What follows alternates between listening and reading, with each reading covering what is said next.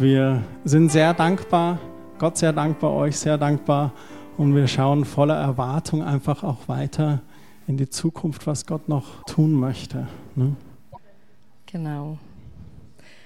Ich wollte das ein bisschen heute Morgen vergleichen, wie man ein Baby erwartet. Und ich weiß, dass manche hier sitzen und sagen, super, kann ich überhaupt nicht nachvollziehen. A, bin ich nicht schwanger, war ich noch nie schwanger, werde ich nie schwanger, äh, Männer. Ne? Ähm, manche sind vielleicht äh, Single und, und können das noch nicht äh, so sehen, dass man Kinder hat. Manche probieren es tatsächlich, Kinder zu bekommen. Und das ist vielleicht das schmerzhafte Thema. Aber ich wollte es wirklich, äh, weil ich finde es so perfekt für die, wie eine Gemeinde entsteht. Und man wird schwanger und dann man spürt am Anfang nicht sehr viel. Und entweder man spürt wirklich gar nichts und man blüht dermaßen auf oder man sucht ständig Badezimmer. Ne? Also eins von beiden Hormonen spielen ein bisschen anders wie vielleicht vorher. Und dann merkt man, okay, etwas ist anders. Der Körper fäng, äh, verändert sich. Ähm, man hat so Essverhalten, die ganz anders sind. Bist du sicher, Schatz, der Pizza mit den Thunfisch und Banane, bist du sicher? Wirst du das jetzt wirklich essen? Ja, bin überzeugt, ich brauche das jetzt. Okay. Seltsam, aber wahr. Die Füße, Schuhgröße größer als vorher. Das Gehen und Schlafen, vielleicht ist das beschwerlich. Plötzlich hat man 20 Kissen im Bett. Ne? Vorher hat man nur eine. Solche Sachen passieren, aber mit der ganzen Veränderung freut man sich dermaßen, weil man sagt, boah, wenn das Baby auf die Welt kommt, da freue ich mich so sehr. Und man stellt und träumt Sachen, wie das wird. Und natürlich, die Babys sind ständig nur am, am Gurgeln, am Lächeln und am Schlafen in seine Träume. Und dann kommt der freudige Ereignis, die Geburt. Das war nicht so, wie man geplant hat. Man hat vielleicht komplett vergessen zu atmen während der ganzen Prozedur. War nicht so angenehm. Oder man hat plötzlich andere Erlebnisse, wo wirklich Not am Mann ist, wo das Baby rauskommen muss. Und Gott sei Dank haben wir so tolle Krankenhäuser heutzutage, die uns wirklich super assistieren. Der Baby ist da. Und wir jubeln. Wir vergessen den Schmerz. Wir vergessen äh, die Schuhgröße, die 20 Kissen, die schlaflose Nächte, das merkwürdige Essen. Wir vergessen alles. Weil wir sehen in das kleine Gesicht und wir sind überwältigt von das Vollkommene, was uns gerade begegnet. Und dann haben wir plötzlich eine Ahnung, wie wir sein sollen als Eltern für das Baby. Wir haben einen Plan, das Baby soll jede vierte Stunde aufwachen, soll Hunger haben, so fünf Minuten essen und dann ist das Leben gut. Ne? Das Baby denkt anders. Komisch. Ähm, und plötzlich ist das ganze Rhythmus und das ganze Vorstellen, was man geträumt hat von einem gurgelnden, lächelndes Baby, nicht so der Fall. Und ab und zu ist man so müde, dass man wegknickt, nur tatsächlich wie Babys wegknicken beim Essen, dass auch die Mütter plötzlich so um sieben oder wann der Nachricht kommt, vielleicht um 18 Uhr statt 20 Uhr, man schläft ein. Ganz merkwürdig. Und solche Dinge passieren, ähm, wo man austüftelt als Eltern, wie wird das? Wie, wie sind wir einig, wie wir den Baby wickeln, füttern, sorgen? Braucht es Socken? bei 30 Grad oder nicht und solche Dinge, ne? Mütze oder nicht. Ähm, und so ist es tatsächlich bei einer Gemeinde entstehen. Du empfängst was von Gott und du hast schon Vorstellung, aber du kannst es nicht so richtig vorstellen, wie es wirklich ist, bis es dann plötzlich zum Geburt kommt. Und dann ist es da. Und da freut man sich und jeder freut sich mit dir. Und dann kommen die Ratschläge. Kennt ihr das? Das ist auch beim Baby. Also meine hat das auch gemacht und ich habe immer so gemacht und dann war das absolut super. Und du sitzt da und du denkst, oh ja, vielleicht sollte ich auch dann das so machen. Und man versuchst. Und man ist auf das Wasser gehen miteinander, wo Ratschläge ne, öfters kommen in den Jahr. Der passiert ist, man fühlt sich wohl, man ist eine Familie, man sagt, ma, das ist mein Platz und jetzt sag ich was. Und das finde ich gut. Das finde ich auch richtig. Wir sind eine Familie, wir sollen einander etwas sagen. Und dann versuchen wir natürlich in dieses Jahr, dass Gott immer wieder durchbricht, dass er immer das, was er betonen möchte, das, was er machen möchte, dass das zum Schein kommt und nicht unser menschliches Gefühl oder vielleicht was Leute sagen, sondern dass wir immer wieder zu Gott rennen und sagen, wie siehst du das? Damit wir nicht unter diesem Druck sind, etwas zu formen, die Menschen glücklich machen, sondern wir wollen etwas formen, die Gott überglücklich macht. Und wenn man dieses Bild von dem Baby weiter verwendet, dann ist es eigentlich so, dass wir uns entschlossen haben, als Baby Gottes nicht zu rebellieren, sondern dem Vater zu vertrauen und bei seine Hand zu nehmen und als Baby auf die Ratschläge der Familie zu achten und dass wir da wirklich gemeinsam als Familie Gottes auch Gemeinde prägen können, immer auf den Vater schauend. Das einfach so für zum Werdegang auch. Und äh, jetzt fangen wir so langsam an zum Laufen. Ne? Und Gott hat noch andere Dinge für uns bereit. Irgendwann lernen wir dann so richtig sprechen und wir lernen dann Fahrrad fahren. Und irgendwann kommt man in die Schule und lernt schreiben und lesen. Und auf diesem Weg befinden wir uns einfach. Ich möchte mit euch noch einmal in Philippa 2, Vers 1 reinschauen. Wer von euch war denn bei dem Open Air Gottesdienst? Genau, schon einige. Das ist schön. Wir haben da die Verse schon mal gelesen und für mich ist immer der Ansporn oder die Herausforderung, die ich mir wünsche, ist, dass Gemeinde eigentlich immer den Charakter Gottes widerspiegeln sollte. Und der Paulus schreibt hier an die Philipper und in manchen Übersetzungen ist es auch als Fragen dargestellt. Und er fängt hier an und er schreibt an die Philipper im Kapitel 2 in seinem Brief an sie und er sagt, es gibt über euch so viel Gutes zu berichten. Ermutigt euch als Christen gegenseitig und seid zu liebevollem Trost bereit.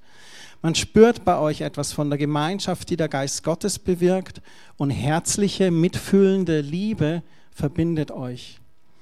Darüber freue ich mich sehr. Vollkommen aber ist meine Freude, wenn ihr euch ganz einig seid, in der einen Liebe miteinander verbunden bleibt und fest zusammenhaltet. Dann schreibt er weiter, weder Eigennutz noch Streben nach Ehre soll euer Handeln bestimmen.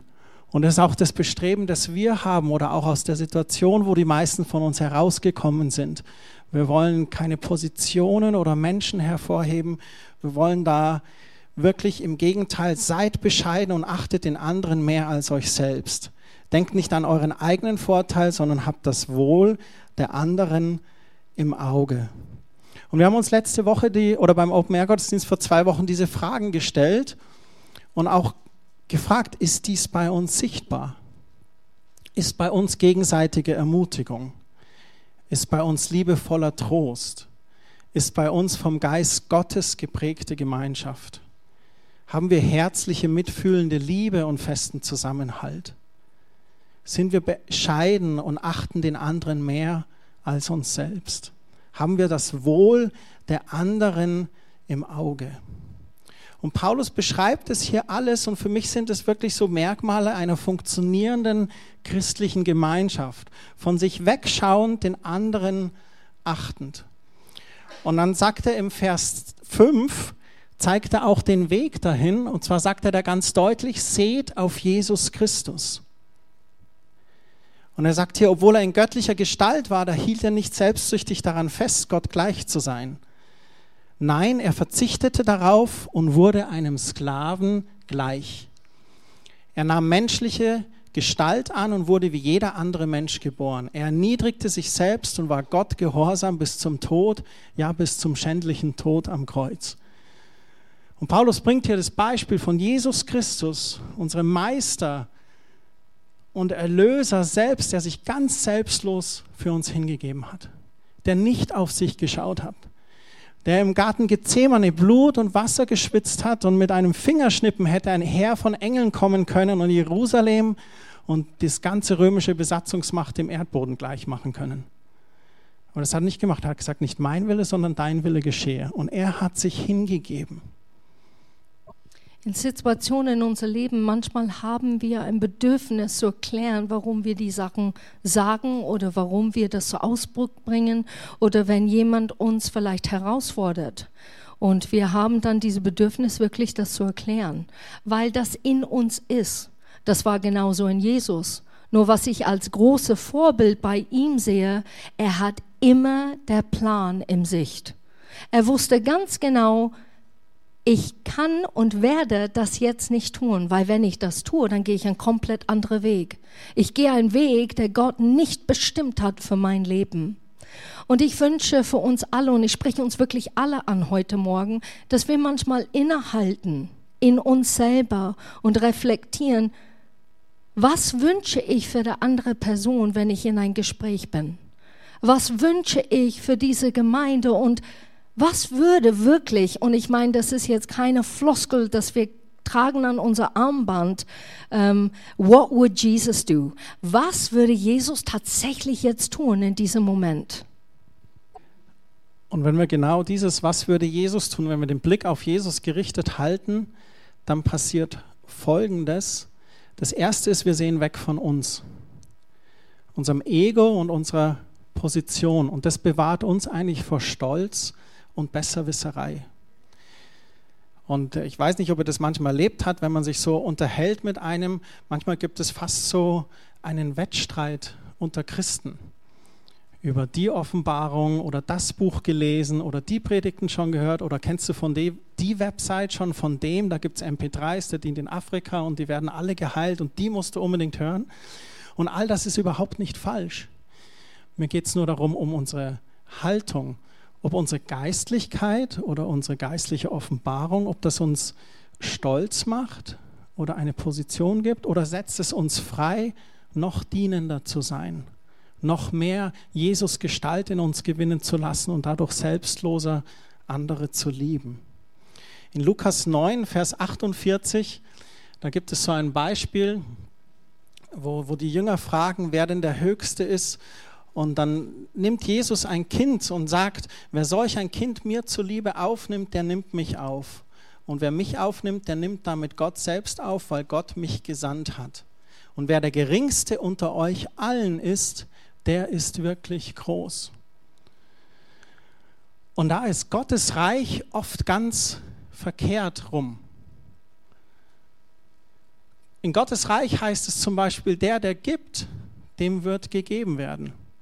Die Welt sagt aber, horte so viel wie du kannst, damit du so viel wie möglich hast. Die Welt sagt auch, du musst mit Ellenbogen dir Position verschaffen, damit du der Größte bist. Und Jesus sagt, in meinem Reich, wer der Geringste unter euch allen ist, der ist wirklich groß. Das Zweite ist, wenn wir auf Jesus schauen, schauen wir auf das vollkommene Vorbild, ein Beispiel, dem wir folgen dürfen.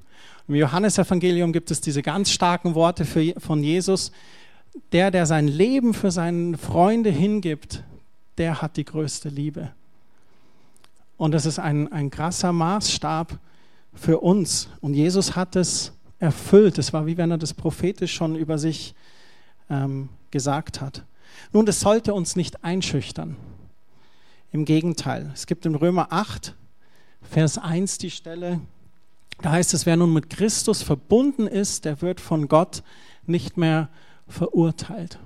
Wir dürfen nicht in dieses Hamsterrad kommen, möglichst heilig und möglichst gerecht vor Gott zu werden und möglichst viel Gutes zu tun. Wir sind gerecht und heilig gemacht durch das Blut Jesu Christi. Und weil wir dies erkennen, das motiviert uns, gute Werke zu tun und Gutes zu tun und Jesus auch nachzufolgen. Und wenn wir uns unwürdig fühlen, dann dürfen wir einfach zu Gott kommen. Das Wort sagt ganz deutlich, wenn wir sündigen, dann sollen wir zu Gott kommen, um ihm Vergebung bitten. Und er ist treu und gerecht und vergibt uns unsere Schuld. Am Anfang, wo ich mit Gott gegangen bin, habe ich die Bibel gelesen und wirklich mit so einer Hunger. Und ich habe diese vollkommene Christ dann gesehen. Und als ich diese vollkommene Christ gesehen hat, habe ich gemerkt, wie unvollkommen ich bin und habe mich so dermaßen unter Druck gestellt, diese vollkommene Christ zu sein, was der Bibel alles beinhaltet, wie Jesus agiert hat, was Paulus dann plötzlich gemacht hat, wo er sich verändert hat. Und ich bin richtig eines Tages auf die Knie gefallen und habe gesagt, Gott, ich bete, dass du mich ständig veränderst. Ich bete, dass du mich so veränderst, dass ich genau dieses Bild, was ich immer sehe in der Bibel, ähm, anscheinend ist mein Charakter komplett verkehrt. Ich weiß nicht, was da los war im Himmel, als du mich geschaffen hast, aber irgendwas stimmt da nicht. Und jetzt bitte ich darum, jetzt wäre ich mit dir gehe und an dir glaube, ich bete jetzt bitte, ändere mich komplett. Und ich habe das wirklich mehrere Wochen gemacht und dann habe ich einen Anruf erhalten von einer Frau, die ich kaum kannte. Und sie sagte, Kerstin, ich habe für dich gebetet. Und ich habe hm, bin ich gespannt. Ich habe gesagt, schön, vielen Dank. Sie sagte, ja, es ist ein Punkt. Äh, du betest, äh, glaube ich, seit langer Zeit, dass Gott dich wirklich verändert. Und dann wurde ich hellhörig. Und dann sagte sie, Gott hat dich so geschaffen, Kerstin. Die Ecken und die Kanten, das werde er schon verfeinern. Aber das, wie du bist, mit deinem Charakter, das mag er. Und das werde er nutzen. Und das hat mich in diesem Augenblick komplett, wirklich in dem Moment frei gemacht, weil ich habe erkannt, das ist ein Beispiel, ein Vorbild, das ich nach, danach streben kann. Aber währenddessen ich gehe, bin ich, wie ich bin und Gott kann mich trotzdem nutzen. Und ich möchte euch ermutigen heute Morgen, Gott kann jeder Einzelne in diesem Raum nutzen, mit allen Schwächen und auch mit alle deine tolle Stärken.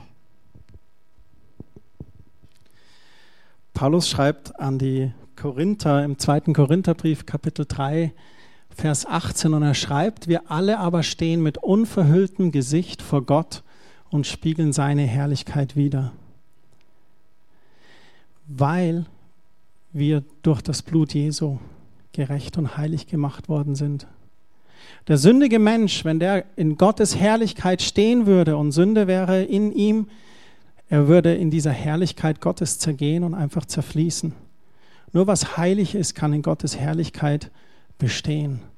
Und Paulus beschreibt hier den Paradigmenwechsel zwischen dem alten Bund und dem neuen Bund. In dem neuen Bund dürfen wir vor Gott stehen, sein Angesicht anschauen und mit unverhülltem Angesicht und wir spiegeln seine Herrlichkeit wieder. Wir dürfen das widerspiegeln. Das ist eigentlich dieser Prozess der Jüngerschaft. Wir schauen in das Gesicht des Herrn, lassen uns verändern und spiegeln das wieder. Und je mehr wir mit ihm Zeit verbringen, desto mehr spiegeln wir ihn wieder. Und dann sagt er, der Herr verändert uns durch seinen Geist, damit wir ihm immer ähnlicher werden und immer mehr Anteil an seiner Herrlichkeit bekommen. So, wenn wir auf Jesus schauen und er unser Vorbild ist, dann ist es einfach notwendig, einfach ganz ehrlich täglich vor Gott zu kommen, in sein Wort zu schauen, den Geist Gottes einzuladen und sich verändern zu lassen. Das dritte ist, wenn wir auf Jesus schauen, dann werden wir zu dienenden Menschen, weil wir den anderen höher achten als uns selbst. Als Jesus gefragt wird nach der goldenen Regel oder was das Wichtigste ist, da antwortet er erstens Gott zu lieben mit all deiner Sein und Kraft und als zweites deinen Nächsten zu lieben und zu achten wie dich selbst. Und Kerstin, wir möchten gerne, dass er in Johannes 17 aufschlagt. Und da gibt es ein Gebet, das Jesus gebetet hat, in dem ganz deutlich beschrieben ist, was eigentlich passiert, wenn wir an, als Gemeinde uns an ihm orientieren. Da kommt eben vor, dass er sagt, an der Liebe untereinander soll die Welt erkennen, dass du den Sohn gesandt hast. Ja, bevor wir kurz dahin gehen, wenn du weißt, in, wer du bist in Jesus, dann lässt du andere Menschen los. Du hängst nicht an denen, dass die etwas füllen sollen, die nur Gott füllen kann. Und das sagt man sehr, sehr leicht. Und das ist echt der Prozess, wo ich glaube, jeder Einzelne drin steckt. Aber der mehr man loslässt, der mehr fühlt sich der Mensch dir gegenüber frei, dich zu begegnen, weil die Erwartung plötzlich weg ist. Dieser Druck ist plötzlich weg, etwas zu sein, der man nicht geben kann oder tun kann für jemand anderen, weil man das wirklich die Quelle ist Jesus Christus und er ist der einzige, der dieses Loch immer wieder füllen kann. Johannes 17 Vers 20, da betet Jesus und er sagt: Vater, ich bitte aber nicht nur für sie, sondern für alle, die durch ihre Worte von mir hören werden und an mich glauben. Er betet quasi für uns alle, für den Leib Christi. Und er fügt auch noch hinzu, für alle, die auch durch ihre Worte von mir hören werden in Zukunft und an mich glauben. Also ein sehr weitreichendes Gebet. Jesus denkt hier wirklich an, wer immer in Zukunft mich als Herrn und Erlöser annimmt, für den bete ich. Und dann in Vers 21 heißt es, sie alle sollen eins sein, genauso wie du, Vater, mit mir eins bist. So wie du in mir bist und ich in dir bin. Ein Wortspiel, mit dem er symbolisiert, wie verwoben eigentlich der Vater und der Sohn ist, so sollen auch sie in uns fest miteinander verbunden sein. Und er sagt eben in uns fest miteinander verbunden sein. Das, was uns verbindet als Leib Christi, das ist dieses in ihm sein, im Vater sein, im Sohne sein, in Christus sein. Und dann sagt er hier am Ende vom Vers 21, dann wird die Welt glauben, dass du mich gesandt hast. Weil die Welt wird dann erkennen, wenn so eine Menge von Leuten, wie wir zum Beispiel heute Morgen, in Liebe miteinander umgeht und mit Liebe sich begegnet, und in der einen Sache in Jesus eins ist und verbunden ist, dann ist das ein Zeugnis für die Welt, dass Gott tatsächlich real ist. Nun, das Wort Einheit, das ruft in uns vielleicht die verschiedensten Emotionen hervor. Grundsätzlich ist es etwas sehr Gutes, eines Geistes und eines Sinnes zu sein. Wenn man den Begriff jedoch in einem missbräuchlichen Setting erlebt hat, kann uns das Angst machen. Oder wenn Einheit aufgezwungen wird wie wir das erlebt haben in den 30er und 40er Jahren, wo man gesagt hat, so ist zu handeln, so ist zu glauben, wer dagegen ist, ist ein Rebell. Die ursprüngliche Bedeutung von Einheit ist vereint in Christus zu sein, trotz all unserer Unterschiedlichkeit und Vielfalt innerhalb der Gemeinde. Ihr habt vorhin das Bild gesehen vom Gründungsteam. Ich bin sehr dankbar für das Gründungsteam. Und als wir angefangen haben zu beten und zu schauen, war mein Gebet immer, ein sehr farbenfrohes Gründungsteam zu haben. Weil ich weiß, wenn du ein Team hast, wo alle Einzelpersonen sich sehr ähnlich sind, dann ist das Ergebnis nicht so farbenfroh oder nicht so kostbar wie ein Team, das sehr vielfältig sind. Und unter den sieben Leuten ist wirklich alles vertreten. Von strukturiert bis kreativ, von pedantisch ordnungsliebend bis noch kreativer. Also wir sind ganz... Äh, wir sind äh, ganz gemischt. Aber wisst ihr, was das bringt? Das bringt diese Vielfalt. Das ist, stell dir einen Regenbogen vor, der nur rot wäre.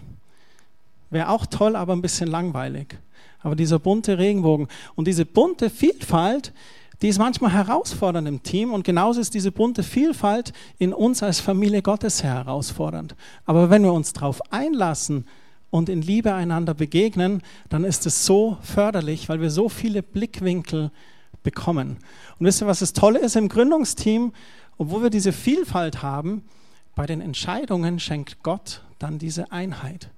Also die meisten Entscheidungen sind immer 7 zu 0.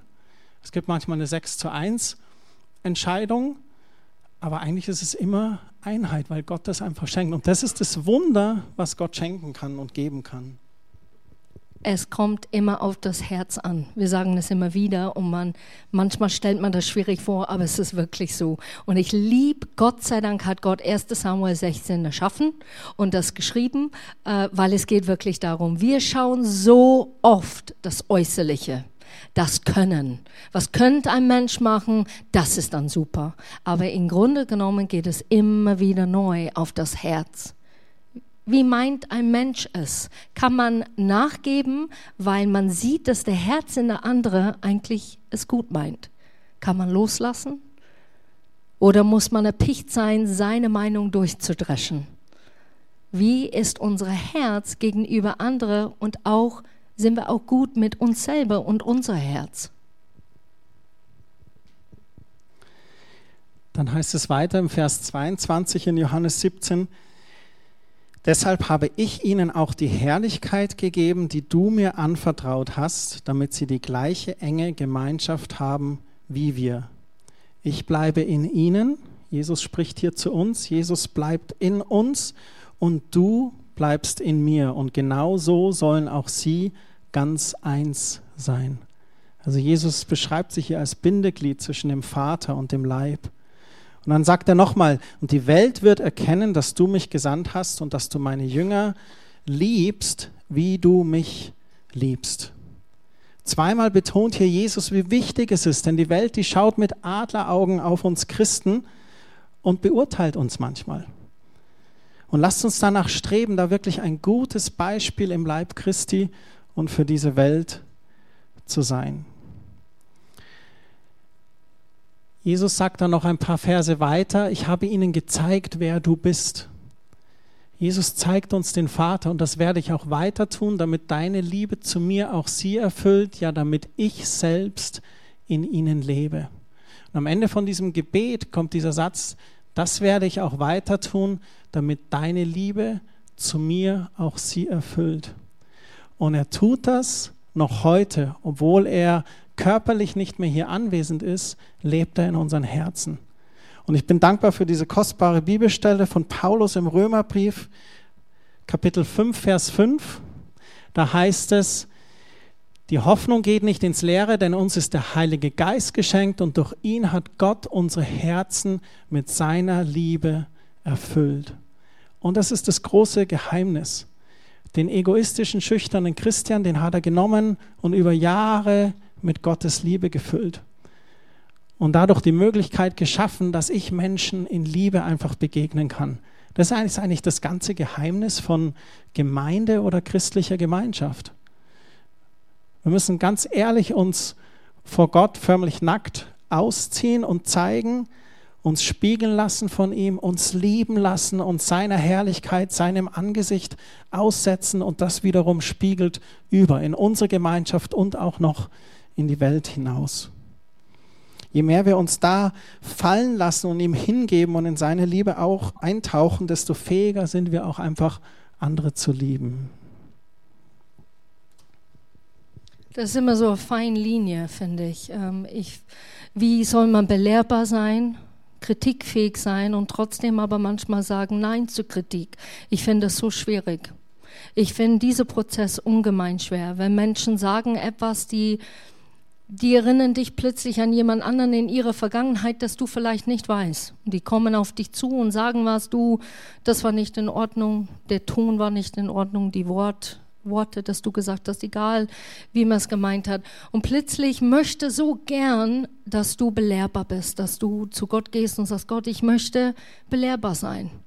Und manchmal müssen wir aber ganz klar sehen, was Gott möchte von uns, was er von uns erwartet. Und auch da wirklich vor jemand zu stehen, ohne Menschenfurcht und sagen, ich habe gehört, was du sagst. Ich verstehe sogar, was du meinst, aber ich nehme es nicht an. Und das braucht manchmal mehr Mut, als eigentlich vor jemand zu sagen, ja, du hast vollkommen recht. Und eigentlich daheim kommt man auf eine andere Erkenntnis. Und so ist es auch schwierig, finde ich, mit sich Sorgen machen über Leute und über Gerüchte, die in die Welt gesetzt werden. Menschen lieben zu reden. Menschen lieben auch gerne zuzuhören. Und Menschen lieben auch, das tatsächlich zu glauben, was jemand sagt. Und das kann alles genutzt werden für Gott, Gott sei Dank. Aber der feinste Linie finde ich in den Leib Christi, und das ist wird immer vorhanden sein, weil es wird immer Menschen geben, ist Gerüchte. Gerüchte in die Welt zu setzen, die man von jemand anderem gehört hat, der auch das gehört hat, der auch das bestätigen möchte. Und plötzlich wird diese Geschichte, die erzählt wird, wird manchmal größer und größer und größer. Und ich sehne mich nach einer Gemeinde, der wirklich die Telefon nimmt und derjenige anruft und sagt, du, ich habe das gehört, stimmt das? Oder ich sehne mich, dass jemand kommt und sagt, das habe ich gehört, ist das wirklich wahr? Und dass wir die Gerüchteküche schließen. Und dass wir eine Klima aufbauen in der Leib Christi, der wirklich Gedanken macht über jemand anderen, der wirklich Sorgen macht über jemand anderen und nicht erpicht ist, immer die Schwächen und die Fehler zu sehen in jemand anderen, sondern wirklich die Motivation von Herzen zu sagen, wow, das kam zu mir, ich bin derjenige, der das stoppt. Ich bin derjenige, der schreibt den Mail. Ich bin derjenige, der ruft an. Ich werde es tun und es braucht Mut, es braucht sehr viel Mut, weil du weißt nicht, was dir entgegenkommt. Ich möchte kurz ein kleines Beispiel erzählen. Wie ihr ja wisst, bin ich Friseur gewesen, habe das 13 Jahre gearbeitet. Und ihr wisst ja auch, dass der Friseur vom Dorf ist ja eigentlich die Post. Also wenn du irgendeine Info brauchst, dann musst du eigentlich nur den Friseur fragen, weil der weiß ja alles. Ne? Und jetzt ist es, wenn du Friseur bist, kann es ganz schön brenzlig sein, weil bei dem Thema Gerüchteküche hast du als Friseur eigentlich die Entscheidung, schüre ich jetzt das Feuer noch ein bisschen oder nehme ich den Topf vom Herd? Und es gibt auch, als Friseur habe ich dann auch festgestellt, es gibt im Dorf immer so ein paar, die kannst du so als verlängernden Arm des Infozentrums nutzen. Ne? Und ich hatte einfach so ein paar Kunden und dann, die saßen da und man redest über das Wetter oder sonst irgendwas. Und dann auf einmal, Mai, haben es von der Frau Meier gehört. Und jetzt, ich hatte von der Frau Meier gehört, oder vielleicht hatte ich auch gar nicht von der Frau Meier gehört. Jetzt könnte ich, hätte ich von ihr gehört, da habe ich gesagt, ja Mai, also dass die mit dem Doni vom Sportverein die Ehe bricht. Katastrophe. So, ich hätte schüren können. Oder ich hätte einfach sagen können, pff, ich weiß nicht, was, wieso, erzählt man sich was? Oder? Und dann sagt die Kundin vielleicht, ja, ich weiß ja auch nicht, aber ich habe gedacht, Sie meinen. Und ich, wisst ihr, wisst ihr, die Entscheidung steht immer bei uns, bei uns selber. Und es ist, da ist einfach ein, ein, bisschen eine Gefahr. Und wir wollen, wir haben gesagt, wir wollen die Wahrheit in Liebe reden. Ne? Das ist unser Wahlvers aus dem Epheserbrief. Und immer wo eine Ansammlung von Menschen ist, ist eben Potenzial dazu, dass sowas geschieht. Aber eigentlich ist es wir als Gemeinschaft, es liegt in unserer Hand, einfach zu sagen, schüre ich das Feuer oder nehme ich den Topf vom Herd? Und Menschen reagieren da einfach unterschiedlich. Und es ist hundertmal besser, konstruktiv mit jemandem zu reden, anstatt über jemanden zu reden. Und das ist ganz wichtig für uns, uns als Gemeinschaft. Und auch für einen selber. Wenn ich, ich bin dann, ich denke mir dann auch immer, wenn jemand mit mir über Dritte redet, dann weiß ich, okay, dann redet er mit anderen auch über mich. Möchte ich das? Fördere ich so etwas?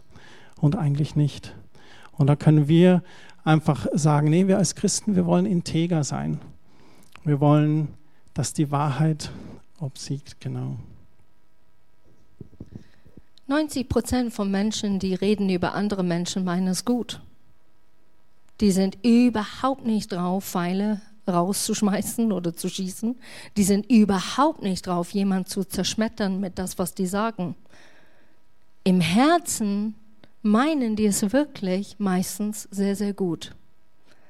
Aber die Schaden, die angerichtet wird mit den Worten, die wir sprechen, wir können in dem Augenblick etwas aufbauen oder zerschmettern.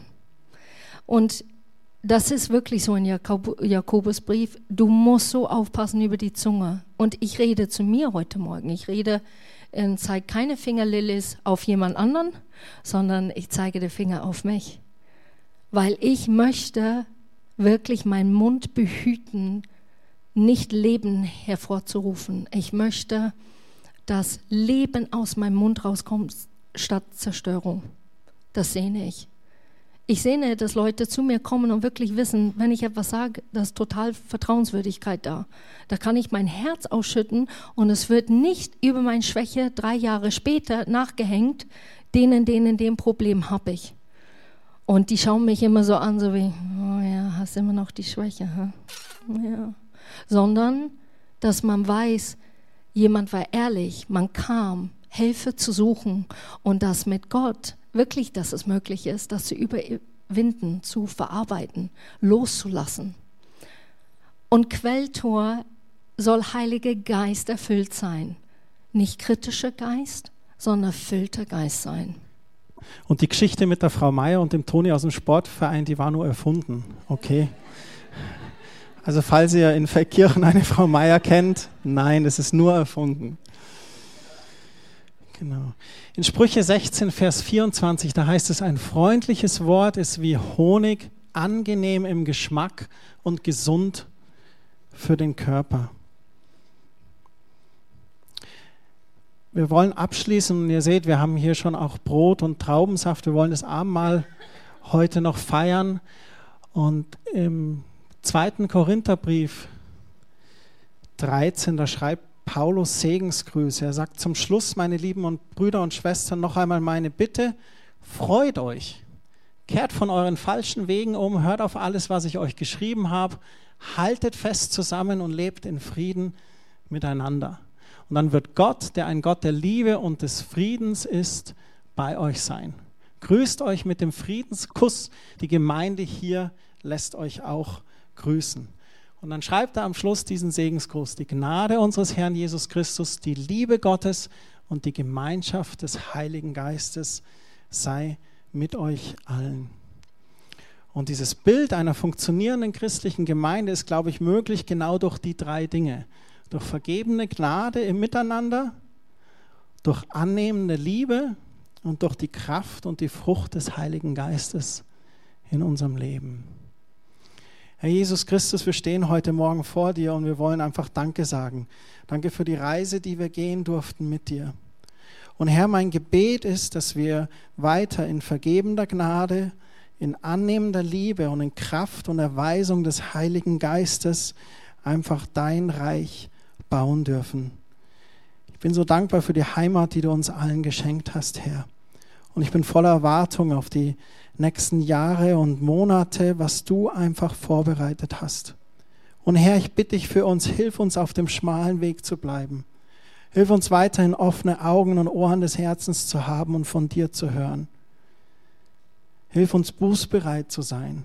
Hilf uns belehrbar zu sein. Hilf uns aufeinander offen zuzugehen, zu lieben und anzunehmen, Herr Jesus Christus. Wir wollen ein Ort deiner Liebe sein, deiner Herrlichkeit, Herr.